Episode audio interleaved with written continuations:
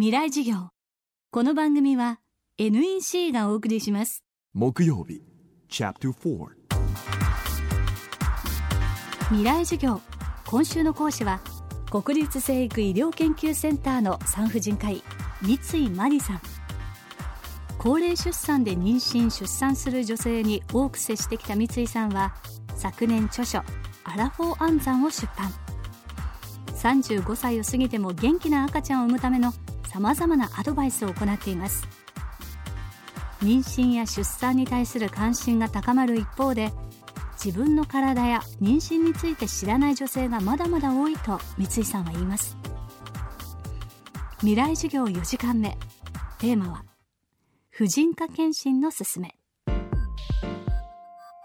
子供が欲しい時にパッとできて当たり前って思ってる人はやっぱ実際にとても多くってで周りにも元気なお子さんを次々に産んでるような方がいらっしゃると自分もそうなれるんじゃないかって皆さんやっぱり思うしそれが当たり前って思ってる方は実際に多いんですけど実はそんなことはなくってあの妊娠自体あの成り立っていくことはもうあの本当にいくつもの奇跡といったらオーバーですけどもあのいくつものプロセスをクリアしていかないと妊娠そのものは成り立たないんですよね。そこにあの至るまでに例えば排卵ちゃんと自分ができているのかとかあの生理がちゃんとどのぐらいできているのかとか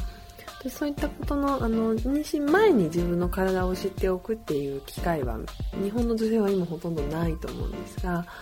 あの最近はやっとあのプレ妊娠チェックみたいなブライダルチェックみたいので病気がないかっていうのを調べる方も多くはなってきてますけれども。であの子宮や卵巣も自分があの毎日起きてご飯いっぱい食べて元気に働いてっていうのであんまり関係がないんですね。だからみんなどこかでは心配なんだけれどもついつい後回しにしてしまうところなんですがあのぜひやっぱりあのゆくゆくはあの妊娠するかもしれないっていうようなことを漠然と考えていらっしゃるような状態であってもあの体のチェックは必要かなと思いますけどね。あの年に1回はあの子宮がんがないかとかあの子宮筋腫がないかとかちゃんと自分は生理が来てるかとかそういったことは確認した方がいいかなと思いますけどもで最近あの女性の子宮がん子宮頸がんの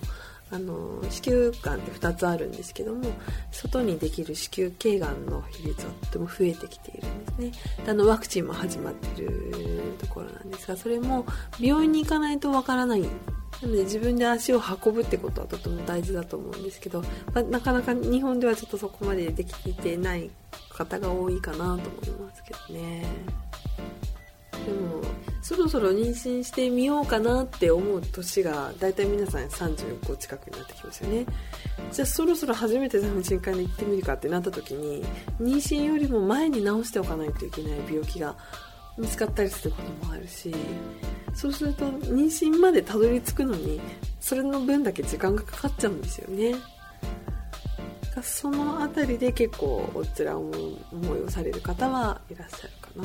あこんなはずじゃなかったみたいな。もっと簡単に妊娠ってできたんじゃないのみたいな。実際にはやっぱりあの妊娠したから初めて産婦人科に来ましたって方もとても多いね。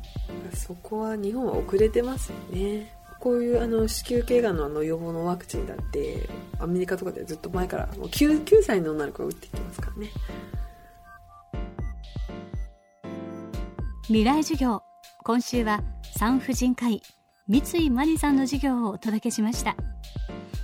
さて未来授業では11月23日金曜日24日土曜日の2日間特別番組を放送します。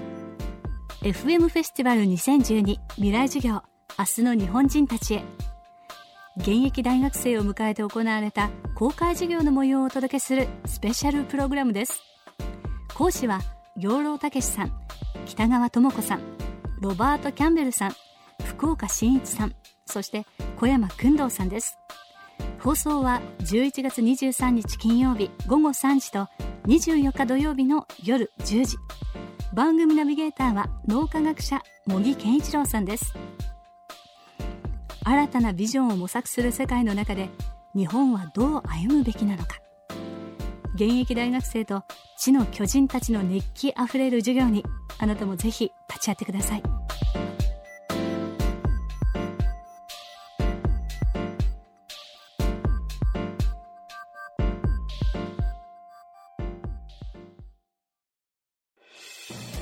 地球の息遣いを宇宙から見守っている人工衛星があります。